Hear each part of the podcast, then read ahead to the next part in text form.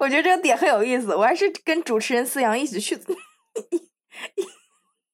和主持人思阳一起干嘛？别笑了，我笑场了，我笑场了，不好意思。好，我现在开始，啪，开始。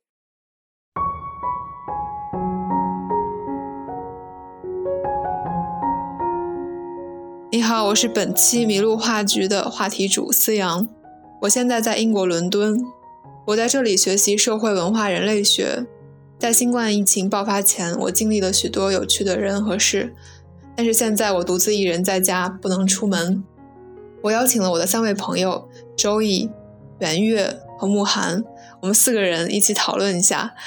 在英国发生了什么，我们感受到了什么，以及我们有着怎样的思考。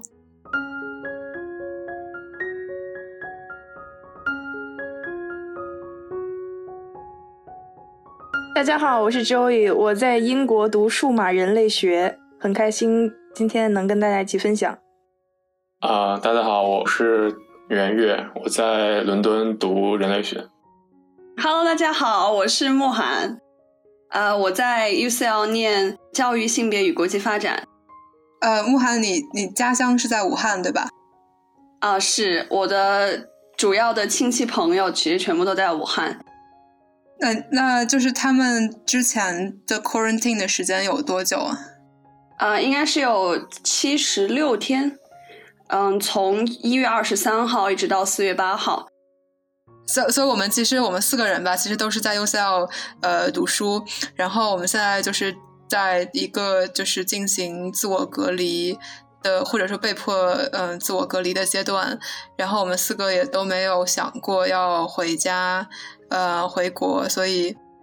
就大家先来聊聊我们为什么没有回国，然后以及大家现在的一个在伦敦的状态是什么样子的吧。嗯，我觉得可以从我先开始，因为我的家乡在武汉，嗯。当第一波回国潮的时候，我就没有想着要回国，因为我的家就是家里还在封锁着。然后，呃，如果要回国的话，也也只能在别的城市进行隔离，就其实也挺不方便的。然后还有一个其实是涉及到不想给家里人造成过多的心理负担，因为。长途跋涉的回去，其实对家里人他们是会有一些担心的，因为他们毕竟封闭了这么久，一直在做这种自我隔离，然后突然我又千里迢迢的回去，其实我很怕给他们造成一些心理负担。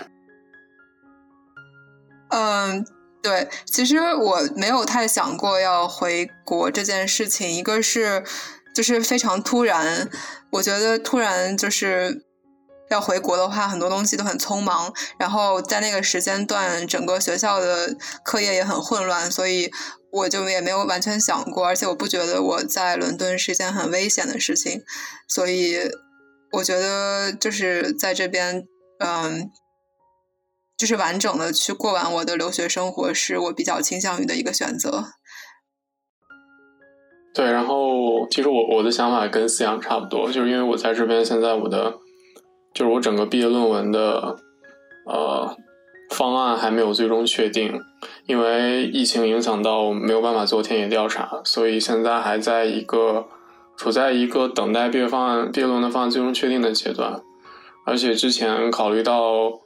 啊，其实飞机上的传播风险是很大的，尤其是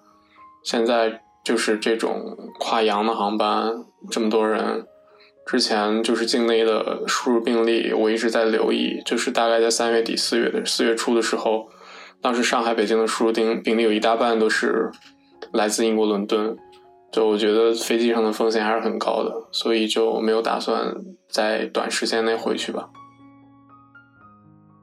嗯，我的个人情况是我有大概有三个原因。第一个原因是我回顾了一下。就是我来伦敦读研究生之前，呃，我有一个间隔年，然后间隔年我有一部分的时间，大概有三个月的时间，我跟我父母是跟我的家庭是待待在家人们待在一起。然后回顾这小三个月的时间，我发现我可能跟我家庭成员之间的深度的沟通是不够的，而且每天的生活非常，呃，就是朝九晚五，没有太多令人。感觉到就是很新鲜的东西，所以我很明确的知道，如果我要在家进行自我隔离回家的话，在我父母的嗯共同相处情况下，我可能很难会有一个全神贯注、专注于学业的这么一种情况，这这一种呃心态吧。然后第二点是我很明确的知道，就是学术自由的程度是与你所在的地理位置息息相关的，你的。等于是你的互联网的自由程度，你的言论自由的自由程度是与我的心情是息息相关的。所以，我如果要在最后毕业论文的这种紧要关头，必须要保证我的 mental health，我的心理健康是非常舒畅的话，我一定要确保我所在的这个地理位置，它的整个文化氛围和环境是能够让我心情舒畅的。那么，显然，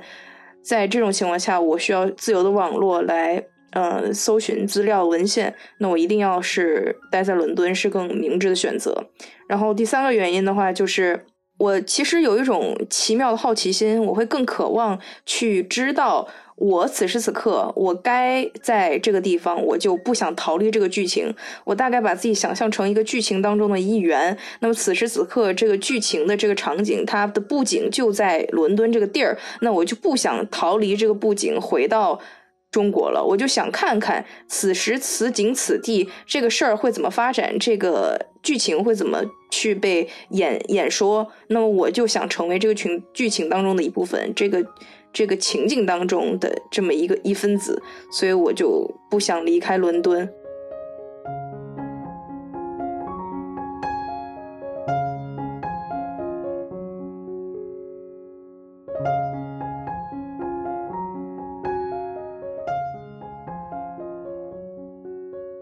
OK，大概就是这样。我就是比较好奇，比如说，我们都预想着自己在伦敦的一个情况会更好，或者说就是没有那么危险。那你们在真正去应对呃，就是疫情在伦敦的情况的时候，是否会出现一些问题？有没有什么没有预料到的事情？比如说我自己，其实嗯，就是突然就我自己就感冒了，然后我的整个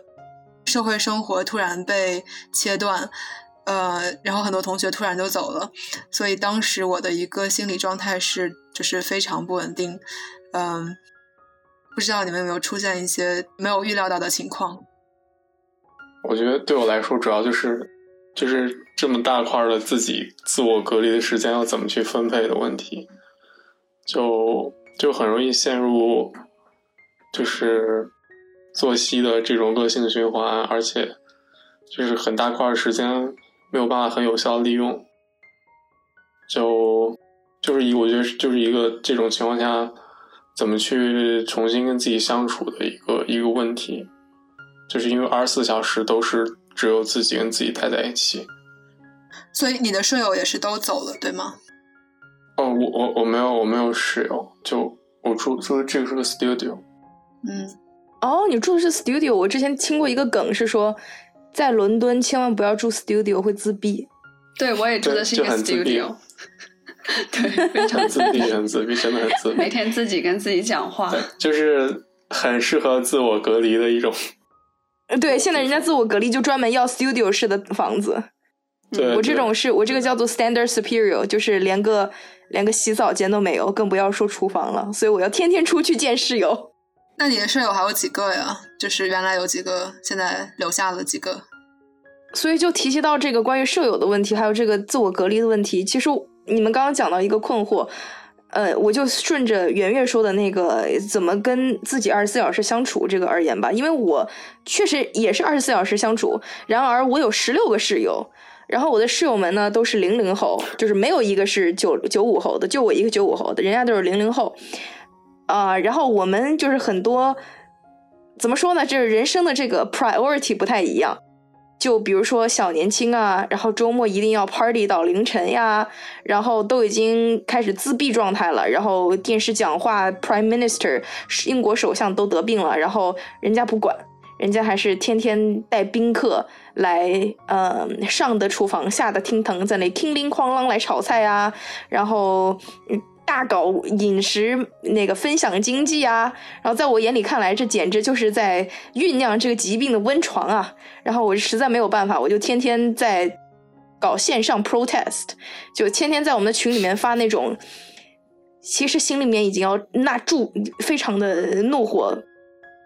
冒冒头了。但是呢，还是要以一个非常官方和客气的姐姐的姿态，跟弟弟妹妹们说：“哎呀，你看这个事儿不可以，你们越过了我的 personal boundary，你们这个事儿不行啊！这个新冠疫情非常的严重，我跟你们再再三说，再三说，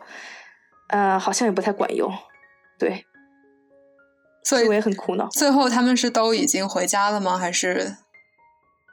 你现在如何？是，所以这个事儿呢，就是一个没有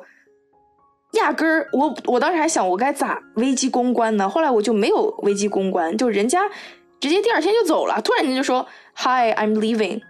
然后这事儿，我本来还在想这个我怎么搞的策略一点啊？我在想，哎呀，这个这个布局怎么布？然后这个微信的这个措辞怎么措？这个关怎么攻？哎，就不用公关，你知道吗？人家第二天就走了，哎，可以。其实我的舍我的舍友欧洲的同学都回家了。对，慕寒，你说，呃，就是欧洲国家，包括英国本地的，他们其实也都回家了。然后之前有一个意大利的同学，他甚至说，他说，I'm gonna leave this stupid country，他要回意大利，他不想留在这里。对我其实现在跟同学开会的时候，我也觉得他们大部分人都是在家跟家人一起 quarantine。然后其实我们四个人。虽然说周易你不是住在 studio，但是某种程度上我们都是一个类 studio 的状态吧。就很大的一个问题是跟自己相处，然后以及时间的分配。我想问一下你们大概一个 daily routine 是怎么样子？然后就目前适应的这个状态怎么样？就是跟自己相处。嗯，我的情况是这样，就是我当时已经很，我早早就听过一个词儿叫原子化的生活，然后从来没有过具身体验，这回终于有具身体验，什么叫做原子化的生活啊？就每天真的就是啊，就是只有自己。然后呢，微信冒出来一个人给我讲话，我都觉得天啊，有人跟我讲话了，很开心，认真的回复，就是这种很奇妙的感受，你知道吗？就是抓住了一线生机，要与人类在 digital highway 进行沟通，就这种感觉，哇，就是。终于连上了 WiFi，终于与人类进行了线上的交流。嗯，就是，所以我当时第一次意识到自己有原子化的这种生活体验的时候，呃，是因为我的日夜严重颠倒。就我经常是党音乐，经常看到我五点钟在那里发 Instagram，然后我们在互相点赞，然后我就当时 我就在想，你是回国了吗？后来一想，哎，好像也没有哈，就是。大家还是在格林尼治的时间，然后我当时就了解到，嗯，估计很多人都跟我一样，就是那种日夜颠倒。然后我就在想，哎呀，那这个不行，因为人一旦一日夜颠倒了之后呢，你对这个时间、空间还有这个日落日出的这个感受啊，是完全被，就是呃，就等于是他。呃，反你的那个 common sense，为什么说这个事儿感呃就是非常可怕？就是就于我而言有一种恐惧感。就比如说你日常的这种对时间、空间、地理、光线、日照、太阳倾斜度这种什么黄日交角的这种理解程度，它是它是有一个呃形成了二十几年的这种巨身体验了。就是有时候你看到这个日光是怎样，你就感觉你的心情状态体验就是怎样，你的那个能量储储存程度是怎样，这是一个有。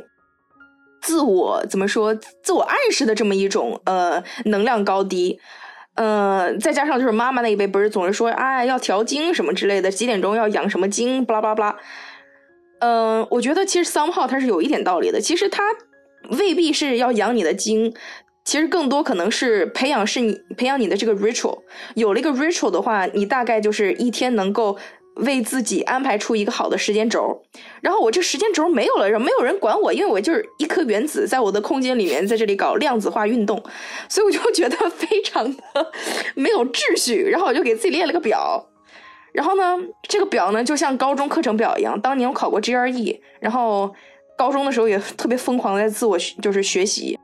然后我就按照那个表来开始执行，然后大概执行了三天吧，到第四天又开始搞熬夜模式了。然后呢？后来呢？我就我就跟自己说，我也不要气自己了。每天能够保证七个小时睡眠，不管这七个小时呢是从早五到十二，还是从早八到下四，还是从中午十二到晚七都没关系。只要我睡够了，保持了劳动力，吃得好，喝的喝的香，就就可以了。所以我现在要求非常低。其实我也经历过这个，就是睡眠混乱期吧。我主要的困难是在于我特别困，但是我睡不着，或者说我躺在那儿，但我就像一个就像一个尸体一样，我好像并没有经历真正的睡眠。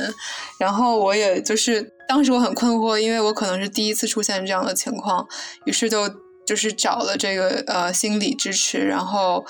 然后心理咨询师告诉我说现在。大多数人的睡眠都不正常，那些睡眠正常的人，他们才不正常。所以，就在知道这句话之后呢，我就就心里好受了很多吧。然后我也就是，其实我也会努力维持一个正常的睡眠的呃时间。但是我后来觉得，确实可能这段时间就身体需要一个那种调节期。那我也没有必要就 struggle with my 呃 biology。为什么要说英语？不要呃，跟我的生物钟 去生物钟，生物钟，不要跟我的生物钟做斗争，我就呃顺其自然吧。然后就其实嗯，就是坦然接受你的一切失常，可能会更有利于呃调整到一个自己想要的状态。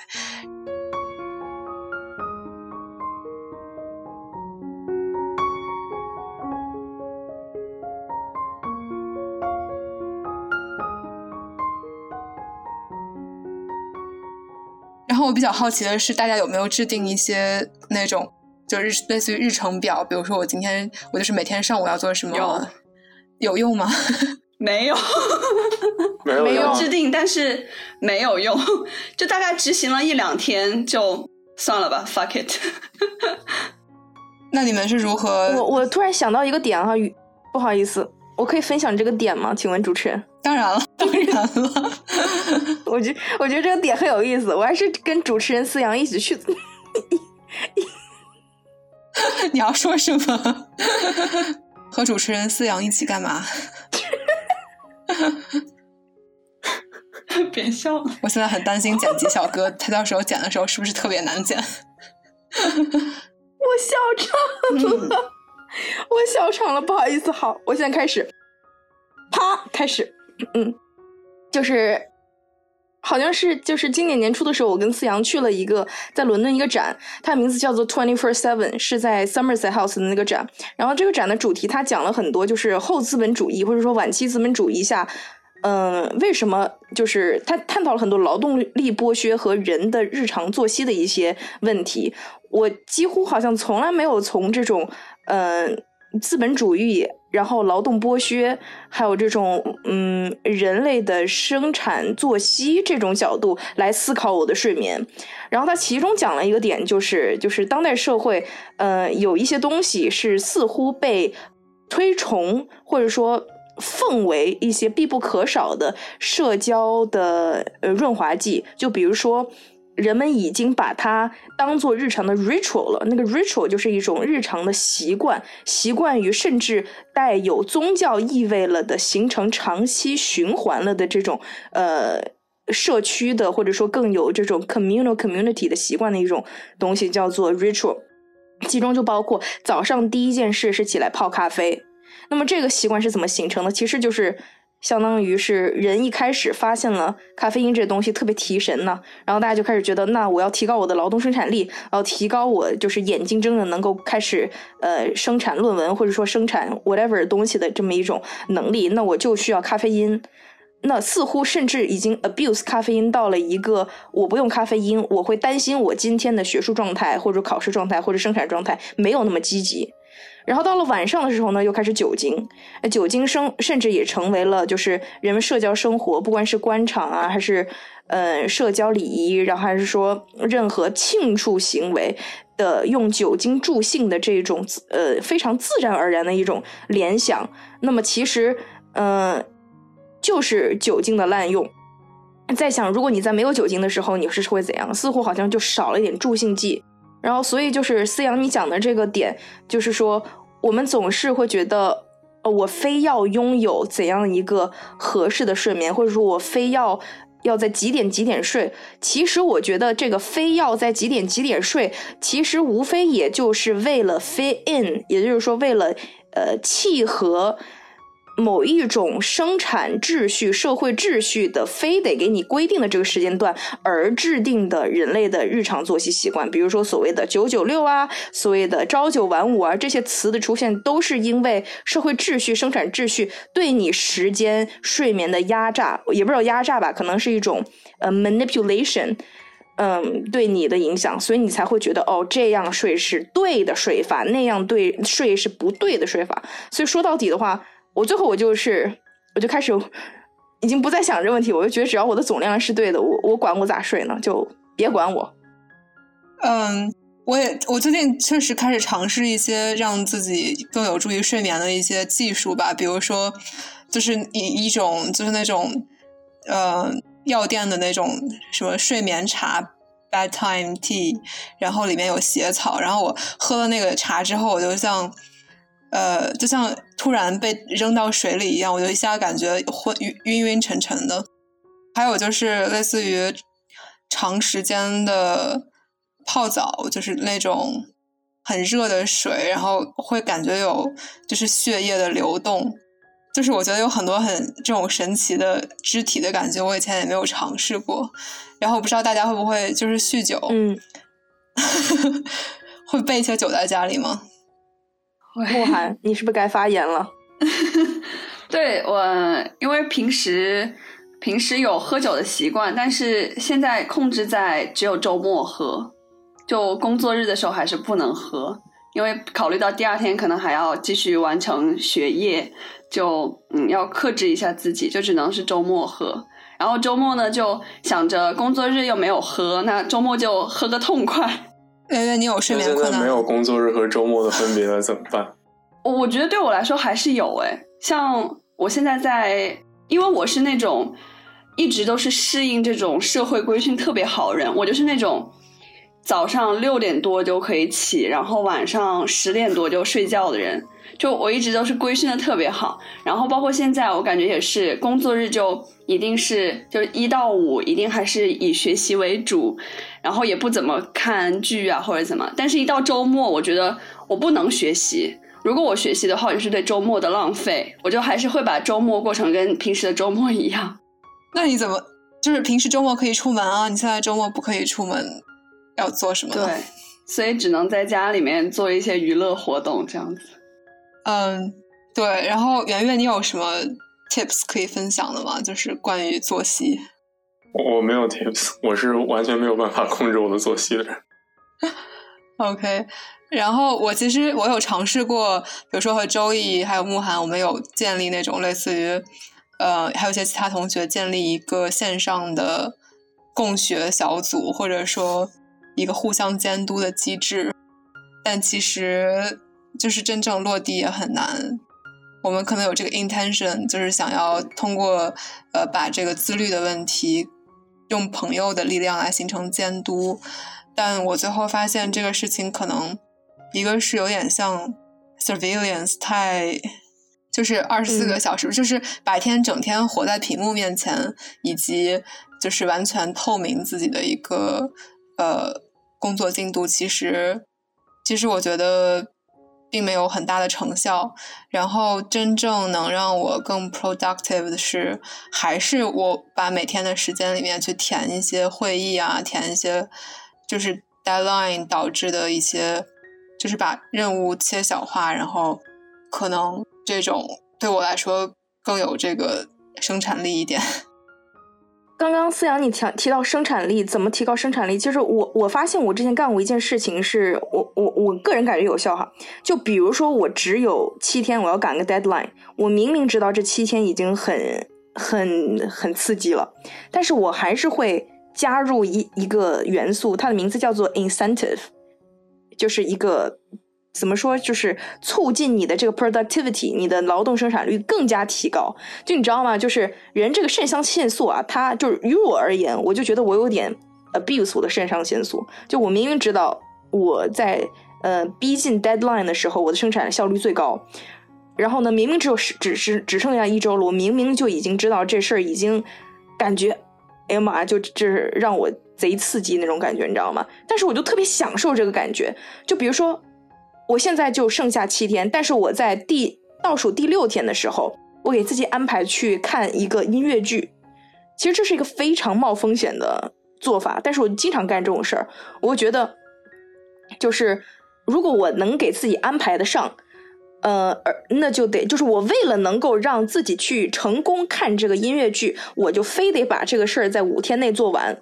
然后往往就能做完，因为我就觉得我都花钱去买了看这个音乐剧。对吧？三四十磅，然后五六十磅这种，那我不去看的话，那真的就是浪费。所以我就逼自己有一个诱惑的机制放在前面，然后逼自己把这个活儿给干完，往往是能够干完的。然后就这个等于是这个叫提前享受。现在不是总兴个词嘛？叫做 deferred gratification，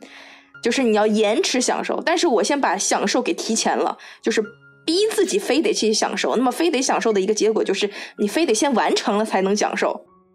所以我觉得还挺奏效的。那就是我这种人啊，就是这种在 quarantine 期间，你有什么也能作为一个就是这种时节性质的 incentive 的东西吗？我也非常想知道。嗯，做饭吧，因为我不会做饭，然后我就我觉得做饭还挺换脑子的。对，我也是很吃惊。你最近我觉得做饭是聊一下你整个室友的帮助下态度的转变。你终于开始做饭了，对，其实我我觉得我跟我食物食我跟我食物的关系是一个很 abusive 的 relationship，就是非常暴力的一种关系，就是我的饮食都是暴力饮食，就是那种为了填补生产率的饮食，你知道吗？就是我对食物的理解就是它具有热量，它能够补充我身体所需要的能量，维持我的学习动力，所以我该吃了，所以我经常就是暴力一一日餐。就把它给做的非常的那种敦厚，然后可以填饱我的肚子就够了。我经常这样暴力饮食，就完全没有那种口味啊，或者是那种什么色香味俱全，根本不存在。然后这样吃多了之后呢，我就发现我跟食物的关系非常的暴力，你知道吗？然后我就觉得天啊，我可能应该在。练习一下什么是知觉饮食 （mindful eating），再重新关系我跟重新认识我跟食材的关系，我跟火候的关系，我跟锅碗锅碗瓢盆的关系。呃，然后对，就是做饭的时候多想想这些东西。嗯，我跟你完全有助于放空头脑吧。我跟你完全不一样，就是我我本来在家待着，我可能。可能也没有 overeating，但是我会做很多饭，然后我做完之后就把它放在盘子里拍一张照，拍完照我就放在那边，我也不吃，然后 我感觉是完成一个仪式，是浪费。不是，我会吃的，我只是我只是当时好像只是就类似于调节，就是做一件事情，但是我并不是为了吃饭，我就好像只是做完了把它放在那儿，然后不仅仅是为了吃饭，对。然后就是拍一个照，然后把它放在那儿，然后再可能会把它放，再把那个菜倒到了保鲜盒里，然后把它储存起来。就是 我感觉做饭对我来说，它已经不单单是为了满足生存需要了，更像是就真的是一个太无聊的这种过程中，只能通过跟食物的互动来有一种达到意义感。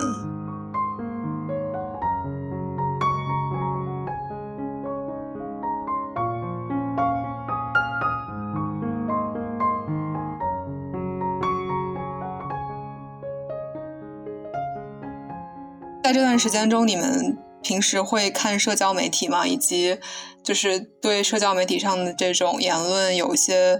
呃，对自己有什么样的影响吗？嗯，我有，我觉得我可以简单说一下那个叫什么，就是因为我又有微信群，又有 Telegram 群，又有 WhatsApp 群，然后又有又有 Facebook 群。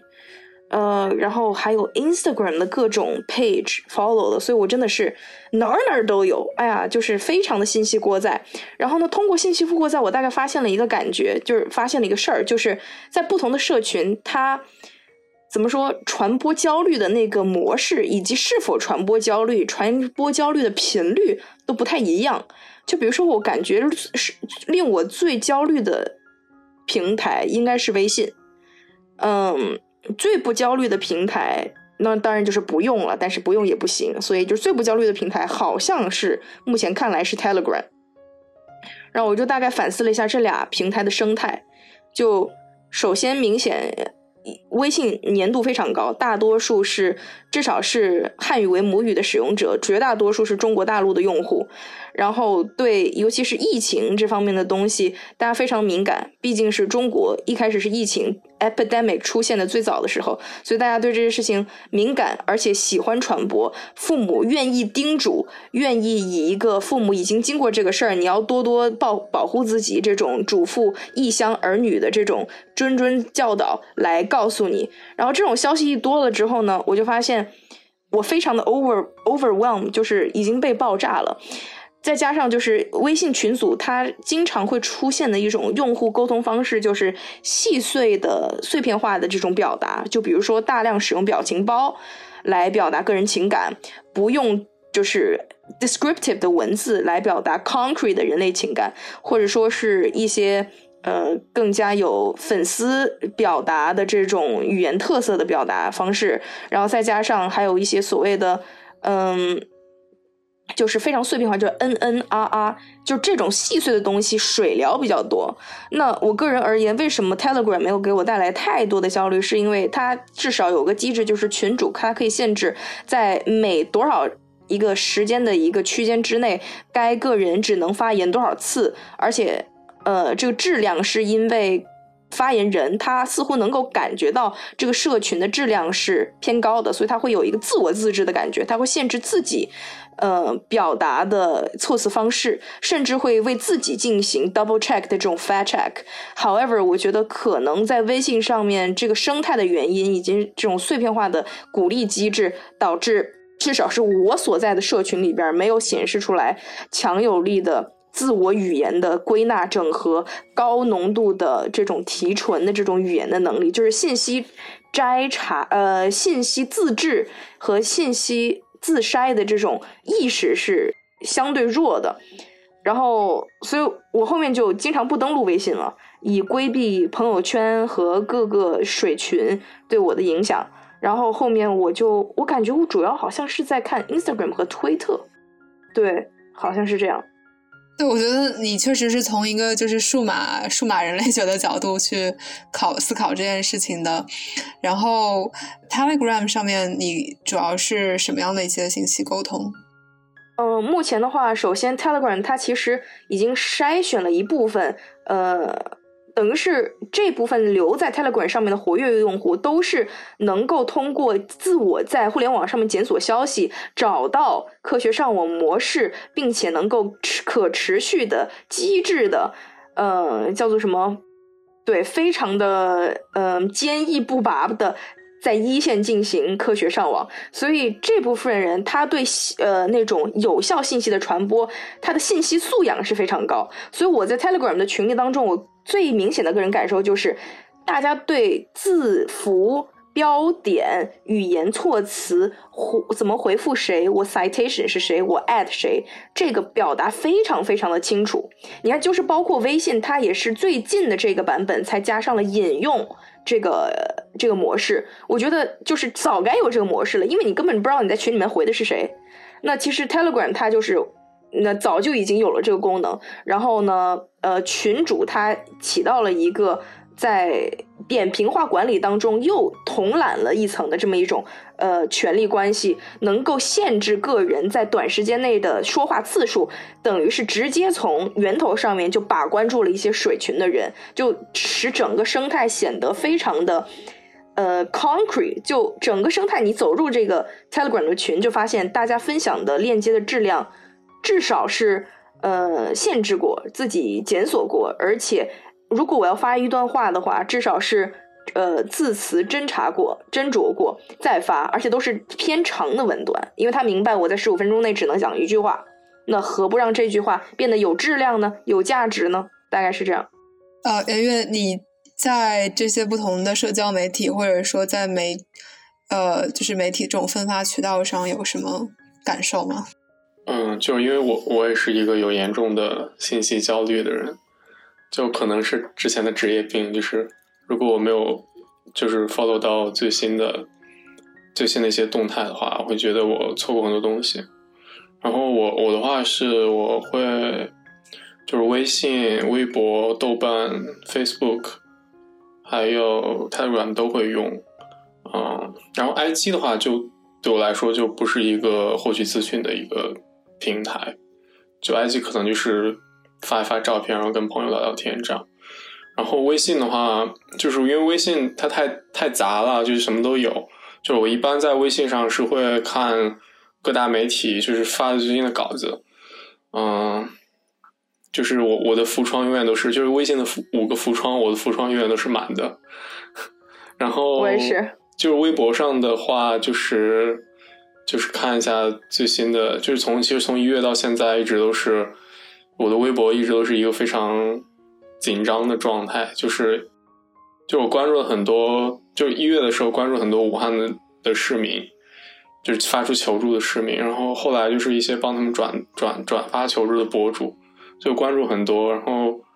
就整个人就是一个非常非常，就从一月一月份，其实从一月份到三月份，其实整个人都是一个非常焦虑的状态，就是每天看的那些东西，然后。嗯，就觉得就是当时情况是，就觉得如果现在不去看的话，可能下面我就看不到了，就是一个这样的状态，一直持续到三月份，就可能当时三月份之后情况稍微好点之后，才有一点缓解。然后就 Facebook 的话，就主要是因为我就是香港那边的朋友都用了 Facebook 嘛，就主要是看一下他们最新的一些动态，然后香港的一些状况，还有台湾那些状况。嗯，然后英国这边的资讯的话，我就直接我会直接看那个，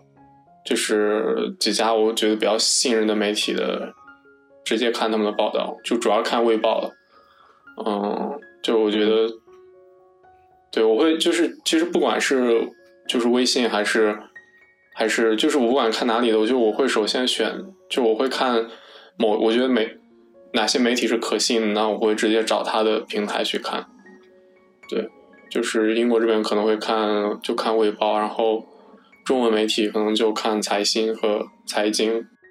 慕寒，那你嗯，因为你是武汉人嘛，所以你当时也会关注一些类似于武汉的本地人他们的微博账号吗？以及你你们是怎么去面对这种就是每天二十四小时的新闻和就是这种无孔不入的呃社交媒体之间的切换？对自己的正常的一个节奏的这种打破吧，我觉得。啊，我觉得我是经历了几个阶段，就是在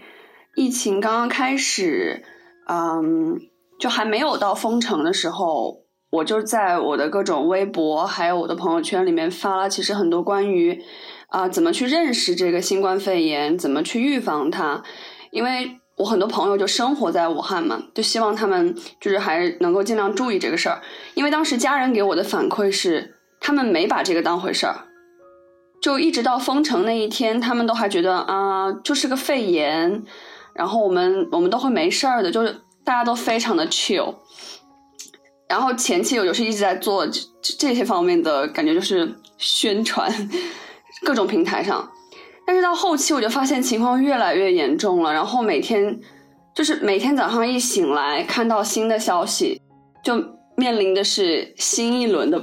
心理崩塌。然后我又觉得我自己我真的没有那么大的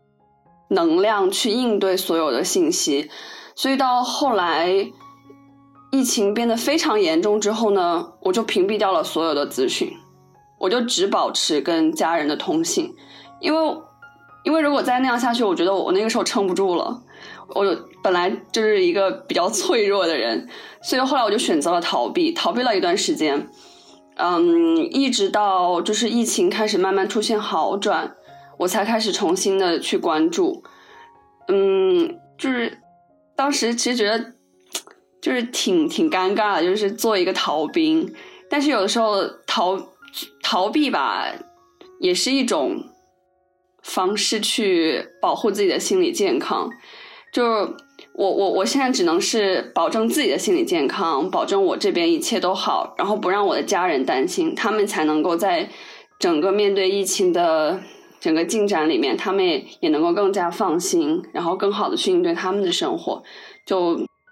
所以我觉得现在在回顾这几个历程的话，个人来说是比较惭愧的。我觉得倒也没有，就是惭不惭愧吧，因为我们本身也没有义务说，就是要一直关注社交媒体，然后要一直，呃，保证自己二十四小时在线。所以我觉得，即使保护自己是，反而是一种义务。其实我觉得我个人来说，我也有一段时间很受微信的这种消息的一个控制。一个是在英国疫情刚出现的时候吧，微信上有很多消息是类似于这种散播恐慌，就是尤其是英国的这个群体免疫，呃，这个所谓的就是政策刚刚出现的时候，呃，很多人就会就会呃觉得英国政府非常不负责任，然后以及呃，就是中国的留学生也很容易把自己就是。呃，victimize 就是觉得自己在英国孤立无援，然后又遇上这样一个不负责任的政府跟强大的这个中国，呃，中国对疫情的管理相比较而言，就非常的恐慌。然后那段时间我也没有办法，就是在微信上继续继续回复大家消息，因为很多国内的朋友也会说啊，你怎么还不回国？就是就是我觉得特别的。disturbing，然后我不知道该如何去面对这么多。我像早晨起来就先回复国内的消息，然后到了晚上又是英国这边的各种消息，所以我整个一天就等于被社交媒体轰炸，然后那段时间就真的很难，呃，进行一个正常的生活。所以我可能也是像你一样会切断微信，或者说切断一些部分社交媒体。对对，然后我经历了这个阶段之后吧，我的一个状态是我发现我在现实生活中的呃 presence，我在现实生活中不存在了，就是我没有一个没有办法感知到自己的存在，然后只能通过线上的社区或者线上的社交媒体才能发现自己是个真实存在的人，然后也可能是心情会进一步稳定之后，就可以再次。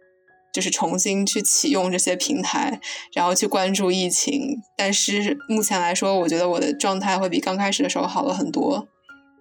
我就发现有时候，如果你真的什么都不看，什么资讯都不接受，然后你就照常的生活在这儿，你感受不到疫情，真的完全感受不到。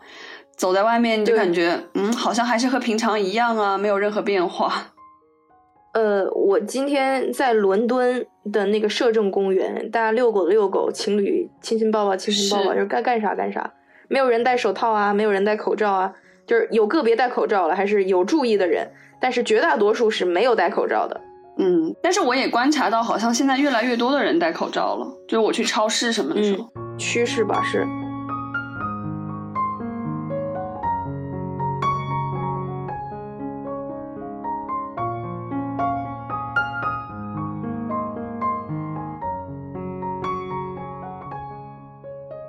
我看到的报道大多数也只是皇室成员以及，比如说政府的一些重要职员他们的健康状况，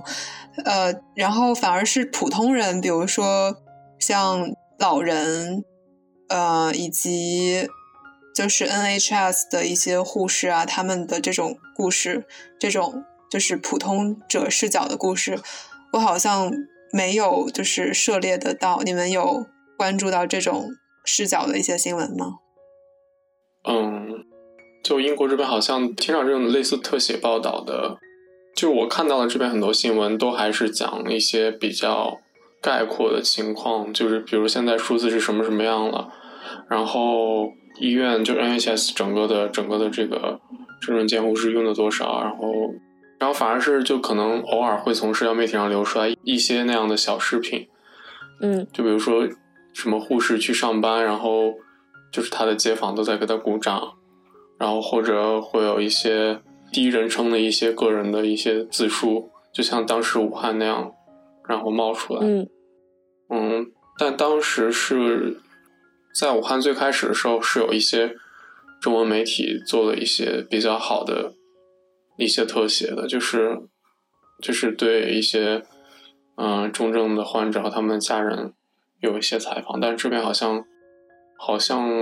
我现在好像还没有看到过，可能是我对，也可能是因为我对这边的媒体整个的关注没有那么的，没有那么的大。虽然我主要看的是《卫报》，但其实就是英国主要媒体的，至少它的报道的题目还是会稍微扫一点的，就但好像没有见到。嗯，我觉得是不是一个文化语境下面整个叙事它的那个风格不太一样？就比如说哈，嗯，我我曾经有过这样一个遐想，假设这个为呃每天每周四晚上八点钟为 NHS，呃，给大家简单说下 NHS 就是英国这个免费医疗系统，是英国人非常自我骄傲的这么一个系统，就相当于是全民医保，类似于这样的一个系统。嗯，每天晚上八点钟，呃，不是每周四晚上八点钟，全民然后哐哐啷的拿自己锅碗瓢盆，要么就是拿上你的双手，为这些医疗前线工作人员们，呃，拍巴掌，然后拍拍拍拍拍。然后我在设想哈，假如这个事儿发生在中国，是否会有后续？就是一开始的话，大家肯定是说，呃，我们要为前线的这种双引号英雄们，呃，英雄儿女们，或者说什么，就是呃，唱响战歌。类似于这样打响战役，后期可能会有偏批判式的做法，呃，观点冒出来。就比如说，我们是否把呃这种英雄行为捧上了，呃，就是有点捧杀这样的意味？我们究竟能够做的是否是能够多于在家里拍巴掌？是否能够多一些其他方面的事实的行动，而不仅限于？拍巴掌，拍巴掌，你知道吗？但是我现在发现，就是英国目前好像还是对拍巴掌这个事儿没有进行解构，就是还是处于一个对，还还是处于一个很很 for 没有 anti 或者说没有 criticism 的这么一个情境状态中。但是不知道后面会出现怎样的状态了。其实我感觉他这个拍巴掌也是挺形式主义的，我不知道大家有没有这种感觉。你看，大家拍巴掌也是拍巴掌，但是还是出门啊，还是有小小范围的。对啊，他们还是出门，然后依然是我就觉得非常照常生活。我就觉得对，挺讽刺的。他们如果真的想保护 NHS，就应该严格的执行 quarantine，就真的是要十天半个月出一次门，买一三手就可以了。但是还是看得到。呃，每天散步的出行的人还是真的特别多，就并不觉得他们真的有在想要去 protect NHS。我觉得这个涉及到一个什么是 essential 的问题，比如说我两天不出门，我可能就会有那种就是室内幽闭症，我就会非常的，我的心里会很焦虑，我可能身体会出现一些奇怪的症状。我不是呃会去外面社交，但是我必须去室外去。哪怕是散步或者跑步，我对我来说真的是一三手，而且我真的是独自隔离，当然你们也是独自隔离，所以呃没有家人的陪伴，我觉得我真的是必须出门。我不知道大家对于这种 exercise，我的情况也差不多。我是每每次出门都要去买点什么，就是假装自己去买 essential，但是很多时候都是去买零食，让零食也变成了一种 essential 啊。我还好了，我觉得，因为我倒垃圾。哦，nice，一三手，一三手，one form of exercise。Boris Johnson 告诉你，one form of exercise every day。我我个人感受是，其实呃，我我发现我之前在英国这边的这个呃，怎么说，就是消费的这个这个 percentage 大概就是对半分，就是我吃饭的钱、交租的钱。这样，我吃饭的这样应该叫对仨分，吃饭的钱、交租的钱和社会文化娱乐展演，什么蹦迪讲座、gallery 各种的钱，基本上都是一样的，都是三分之一、三分之一、三分之一。然后这一 quarantine 了之后呢，我的那个恩格尔基恩格尔系数就百分之百了。我也是，对，是的。所以于我而言，我的 essential 是这些。Exactly，我我想，我觉得我就是好像我的生命真的是充，就是少不了艺术文化讲座，少不了这种呃 intellectual stimulation。如果少了这些，如果我一个月不看一出戏，我一个月不去一场俱乐俱乐部的舞会，一个月不去一场 workshop，一个 gallery 或者一个什么什么 talk，或者我不去参加某一个学院的 seminar，我就会觉得。天哪，我是一个饭桶吗？我的那个恩格尔技术又变成了百分之百，那不行。那你现在有什么代偿吗？就是在家可以代偿这些文化艺术的东西？有，嗯，因为对，exactly，So 我的一个习惯，呃，与大家分享，不见得推荐哈，就是我真的是一个信息狂人。比如说我去路边去经过了一个广告牌，然后呢，它里面是推广的这个叫做 British 呃什么什么 English Ballet Company，然后呢，它有一些呃他们一些展演的一些信息。那除了我会呃专门去 follow 他们的 Facebook 主页、他们的 Instagram 主页，我还会订阅他们的 newsletter，因为就是 newsletter 其实它有点像那种企业文化的周报和月报，或者说季季刊。我能够知道这个 ballet 的公司它中间是怎么运营的，它请了哪一批演员来，然后我就大概能够知道这个 institute 里边的运作机制，所以这是我的填填补好奇心的一个点。完了之后，在 subscribe 他的 newsletter 之后呢，他就经常会给我，呃，有发那种什么内部 workshop 呀，然后就给自己注册一个，然后最后我的那个邮箱就完全变成了，一会儿这个咖啡店给我弄一个他们的店庆的活动呀。然后呢，一会儿这个 podcast 十周年庆了，邀请我搞个线上的 celebration 呀。然后一会儿这个芭蕾舞的这个舞团要搞那种免费的线上 webinar，教你怎么压腿呀。然后要么就是有那种什么 冥想 mindfulness 那种呃营养学神就是神经科学还有心智科学，要教你线上开始搞那种冥想呼吸工作坊啊，就全是这种邮件。然后我最后我就就已经就是再次信息过载，你知道吧？然后。哎呀，我就不想看邮件了。我这个邮件就是天天就是每一天十封，每一天十封，就这种。对，大家不要学。就可能是看戏，偶尔就看电影。就我本身可能因为我在伦敦有两家影院的 membership，然后我之前就是在不能出门之前，就是我每个月至少要看十部到十五部电影吧，在电影院。I mean，就是只要能在电影院看电影，我都会选择电影院看。然后现在就突然之间，你知道我的人生好像缺了很大一块儿，还好我有投影仪啊。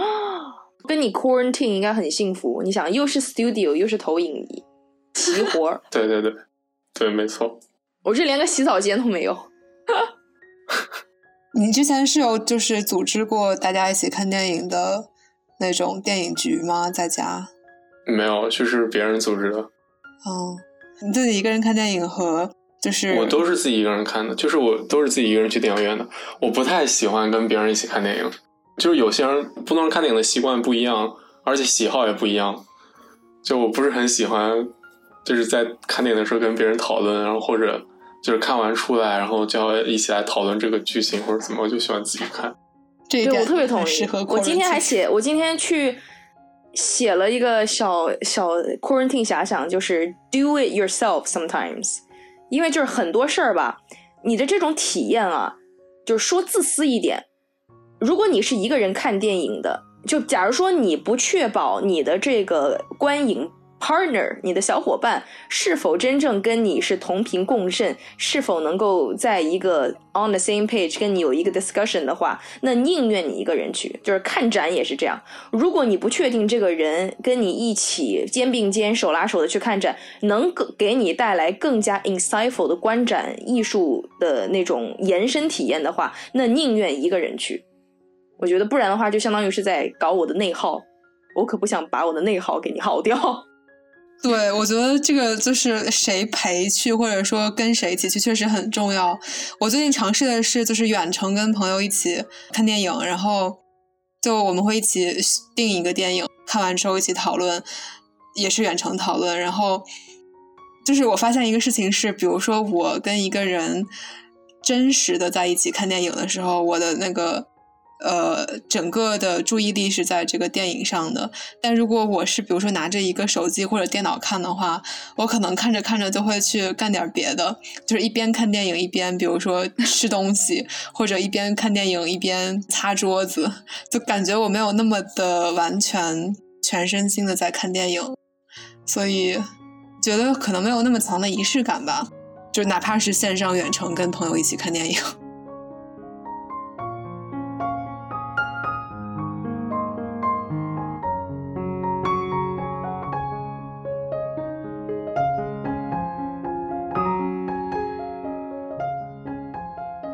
这次可能疫情，感觉是给每一个人的一个新的问题或者挑战，就是一个注意力的问题。就是之前可能不管上课还是跟朋友，比如说上课见朋友，然后跟朋友一起出去玩，怎么怎么样，就是我们可以见面的时候，就是会其实能够基本能够保证，就是我们在这个事情里面是比较专心、比较投入的。但是现在什么事情都转到线上、转到云端之后，就是每个人的注意力就没有办法完全集中在这个现在在做这个事情上，就是。在家工作，不管是在家工作，在家学习，应该都一样，就感觉好像是对每个人提出的一个新的挑战。而且这种，我感觉这种生活在以后会经常的出现。可能我不太乐观，但是就我觉得之后可能会成为一种新常态。嗯，你们觉得这个是我们主动去适应的一个趋势，还是被动随着这个病毒而改变自己？那么？如果如果是被动的话，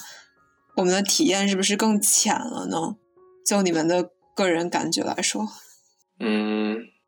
我觉得会影响我们的感，就是我们的感官。之前我们在当我们可以出门，我们在学校里上课，在外面吃饭，在外面看电影、逛展的时候，我们的感官是都被，就是好像全身的感官都可以被调动起来。但现在的话。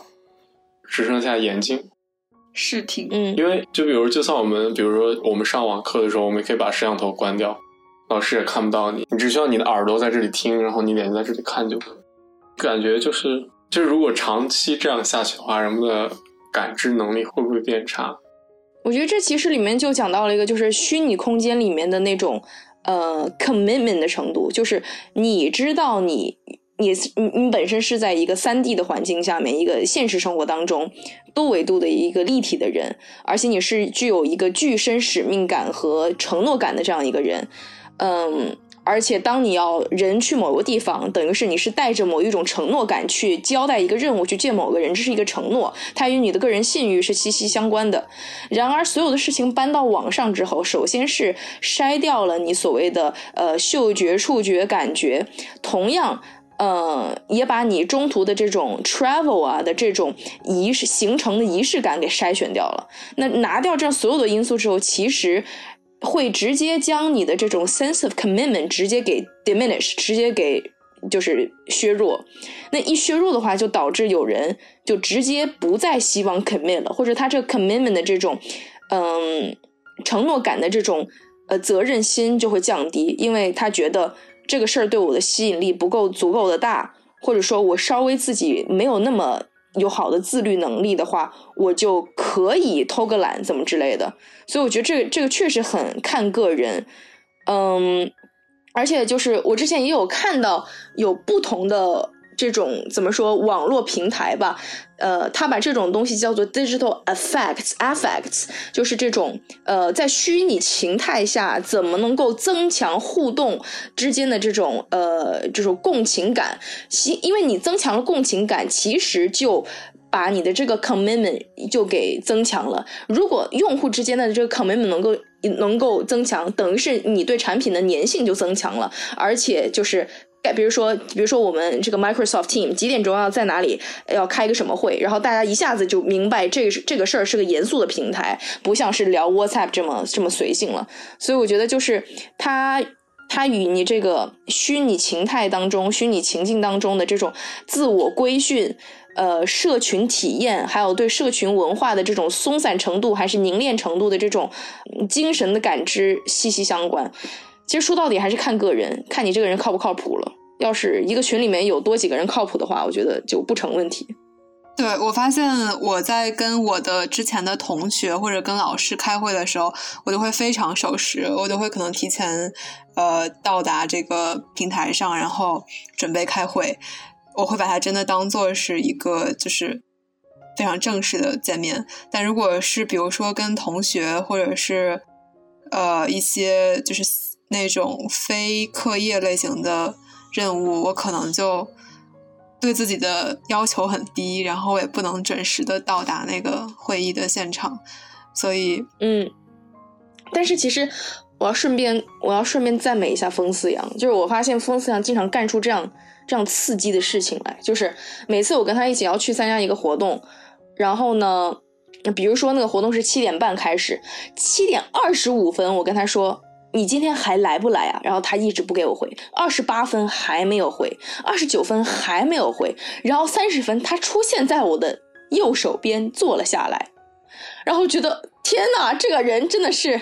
像德国人一样，你知道吗？就是他几天几天都不给你回消息，然后呢，该守时的时候他就出现了。真的是一个不好的习惯。跟我当年那个 沙发客的那个德国沙发主特别像，就是我当时跨境的时候电话卡没有电了，呃，没有钱了，然后我就两天没有给他发消息，结果两天前我跟他说周六下午两点半在某某公园门口见，两天之后再也没有给他发消息，结果周六下午人家就还在那儿真的出现了呢，你知道吗？然后我当时我想，哎呀，太棒了，这种。对时间的这种 punctuation，这种 commitment 真的是。但我现在最近确实陷入了一种，就是没有那个 punctuation 的感觉。一个是，呃，我之前会经常做梦，就梦到自己迟到。当然，我也经常迟到，因为我的这个危机意识很差。然后，嗯，最近我已经就不会梦到迟到，我也不会觉得说。就是我晚个几分钟会发生什么天大的事情，所以我的这个时间的边界感会很差。呃，我最近在尽量的去，就是给白天留一些大段的时间，用来就是完整的大段的时间放在学习上，然后碎片化的时间去呃做一些其他的，比如说回复社交媒体或者做饭、家务这种。就是我已经在努力的建立一些边界，但还是很困难。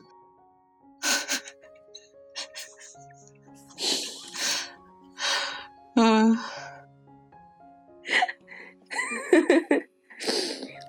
我觉得以后我们每一次聊的话都可以录，就不管它最后用不用得上，都可以录上。那剪辑会很累。我觉得我们真的是好多东西都可以衍生出来搞成小 essay 了，你知道吗？今天早上我看了一下我打的笔记，天呐，唉，简直就是疫情 essay。确实，我们我们可以搞一个 pandemic 对话录，就是。每次跟朋友聊这个话题的时候，可以记录下来，然后把 transcript 打出来，然后好当代啊！这个发一下，当代，对，当代 pandemic，嗯，叫什么？对，青年人对话实录 白皮书，对，哇，白皮书，让我想起来，让我想起来一本书，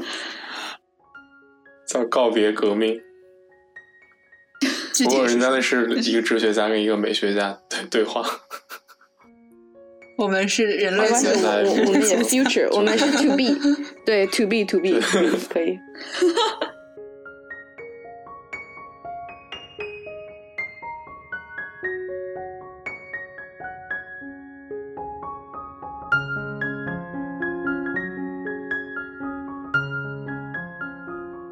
慕寒，你能不能从性别的角度去？就是有没有什么想分享？从性别的角度，其实我我最近有关注很多，包括像疫情疫情期间出现的那种家暴的案件是暴增。然后在英国本地，他们是有一个那个家暴热线，就是如果你在家里受到了 domestic abuse，你就可以打一个热线。然后这个电话最近是被打爆了。然后这个这个家暴案件激增是一个全球全球范围的激增。就之前武汉也是有，然后包括全国都有，然后我现在关注的是英国这边也是一个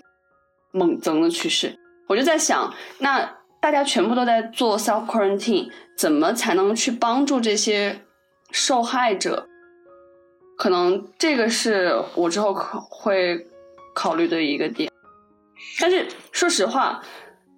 在疫情这种很紧急的状况下，我们有什么很有效的手段吗？我也挺想跟大家讨论一下，我现在还没有想想到，那可能真的是打热线，实际上的效果还存在吗？不像之前，因为之前打完热线之后，可能当地的一些组织就会真的有人去到你家去帮助你，然后先给你提供一个临时的住所。但现在这种情况下，这样的手段可能就不太可实实操了。首先，我想就是想知道你觉得。为什么这段时间家暴会激增？你觉得原因是什么？呃，我我首先我觉得，其实家暴它是一个一直存在的情况，特别是在现在我们都是原子，但是如果是以一个家庭形式，或者是你有伴侣的情况下，你们二十四小时全天候的相处在一起，可能两个人之间的矛盾它是会愈演愈烈。我感觉是就是这样一个封闭的环境，他把这个矛盾给他呃激化了，所以这也是暴增的一个主要的原因吧。嗯，其实我觉得这是一个。就是在这种全民隔离的状态下，就是在这样一种家庭这样一种密闭的空间下，本来就在很大多数家庭，在在大多数异性恋的家庭里面，就是就是男女不平等，就是这个结构性问题一直都存在。然后在这个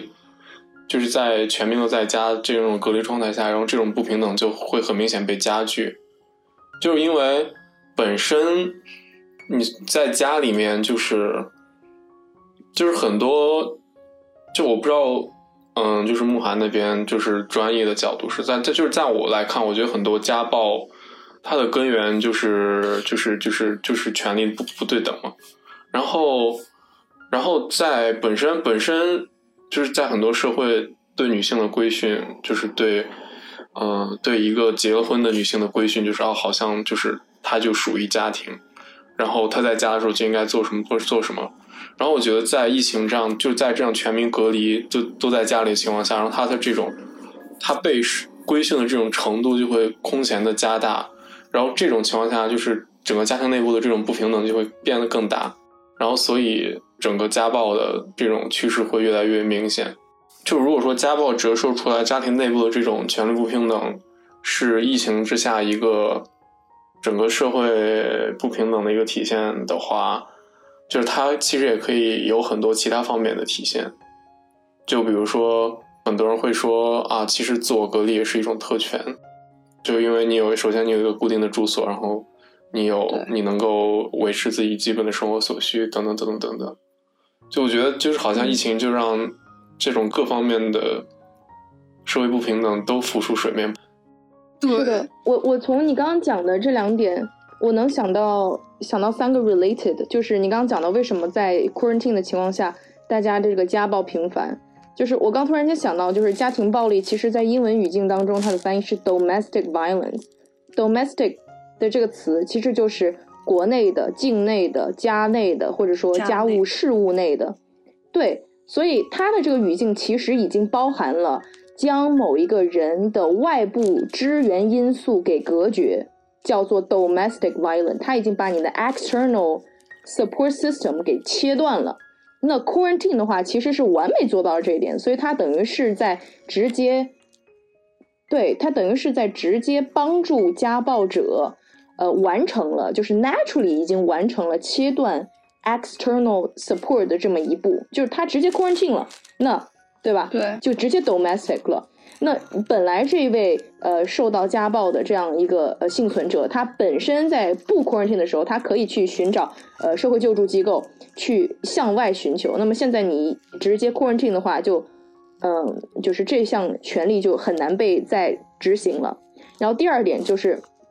这个时候看似社会上已经出现了一个 prioritize，就是人们试图也不是试图吧，就是似乎有这么一个倾向，就是说。要抓大放小，那什么是大，什么是小？那是不是在这种情境下，这种新冠疫情才是一个一个所谓的 quote unquote 加双引号的 prioritize 要被就是放大的事情呢？那么家务事才是小事呢？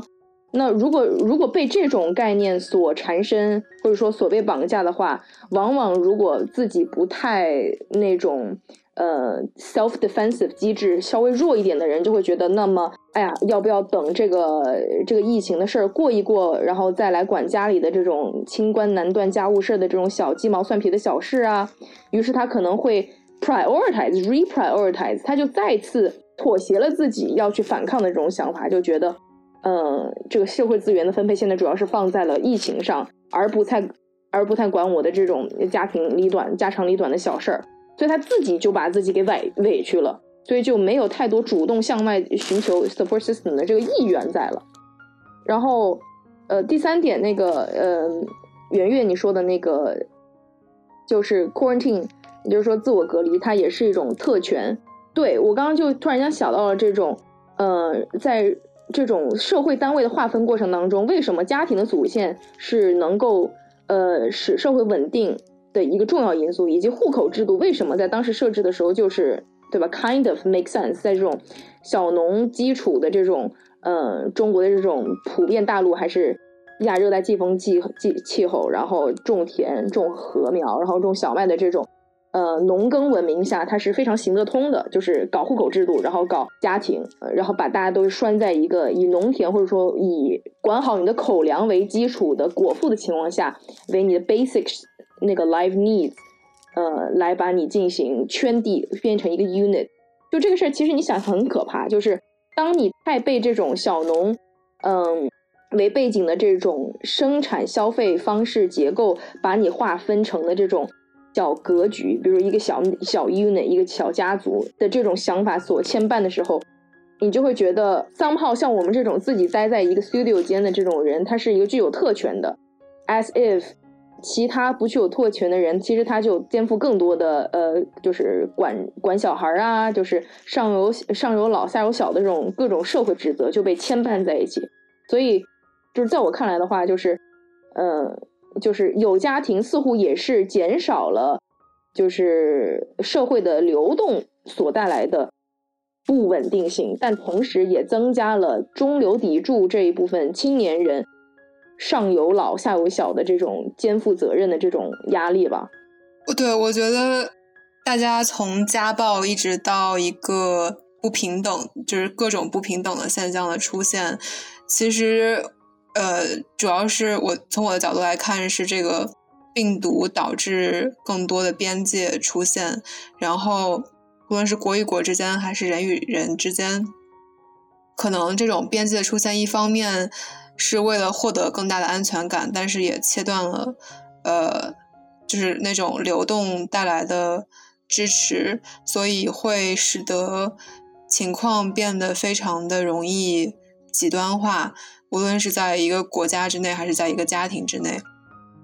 我其实也会觉得说，我有一个固定的居所，然后有这个经济支持，可以呃自我隔离，确实是种特权。英国的这个就是阶级分化现象非常严重，可能有些人他们没有没有一个通讯工具，他们也没有固定的住所，就是街头上有很多这样的人，他们在这段时间。就是完全没有办法进行一个安全的自我隔离，而且他们本身的就是精神和身体的健康状况也很差，免疫系统也很差。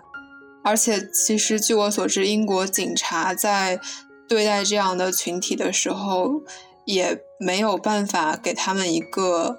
呃安全的一个支持，更多的像是这个社会的支持系统。在互相踢皮球，然后，呃，这些精神状态失常的人其实是很难有效的和呃所谓的专业人士沟通，然后拿到他们的支持的。所以在英国的这个疫情中，我也会觉得，就是可能这种像我们这样短暂的经历英国留学生活的人，或者说在英国有稳定的社会支持、经济支持的人，更能安全的度过，而那些。呃，社会阶级就是处于底层，嗯，或者说是移民到这个国家非已经在一个很不稳定的状态下的的人，可能是会受到一个很大的一个挫折，嗯。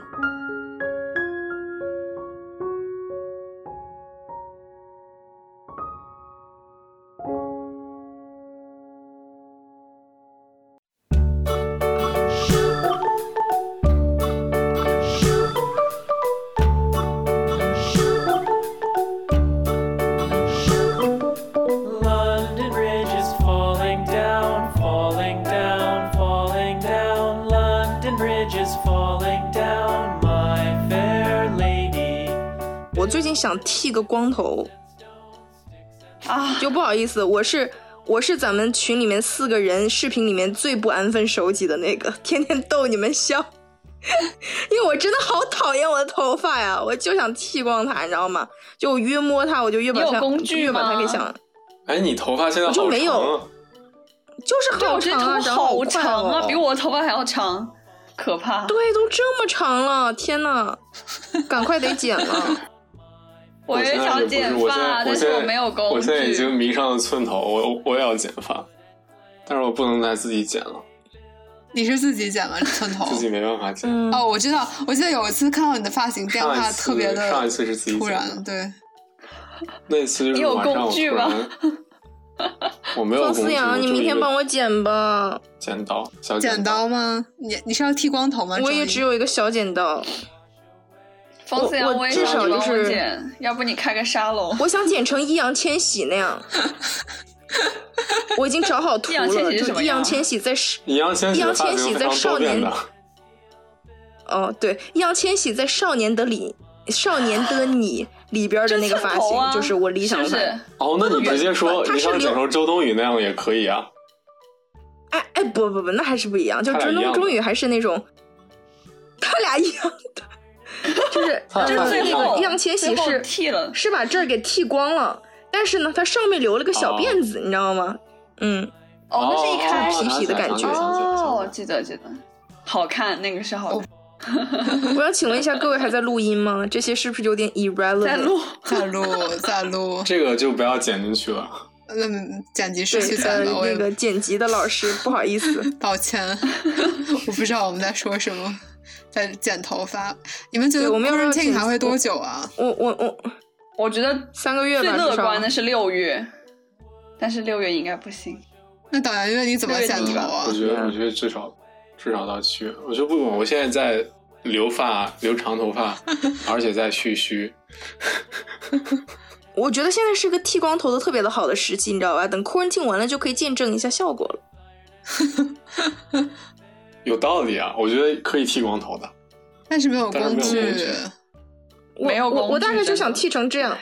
就也不用剃光吧，就是留一个寸。嗯，对。你有工具吗？周一前之前那次基本剃，基本算是剃光了。我没有，没有，哎，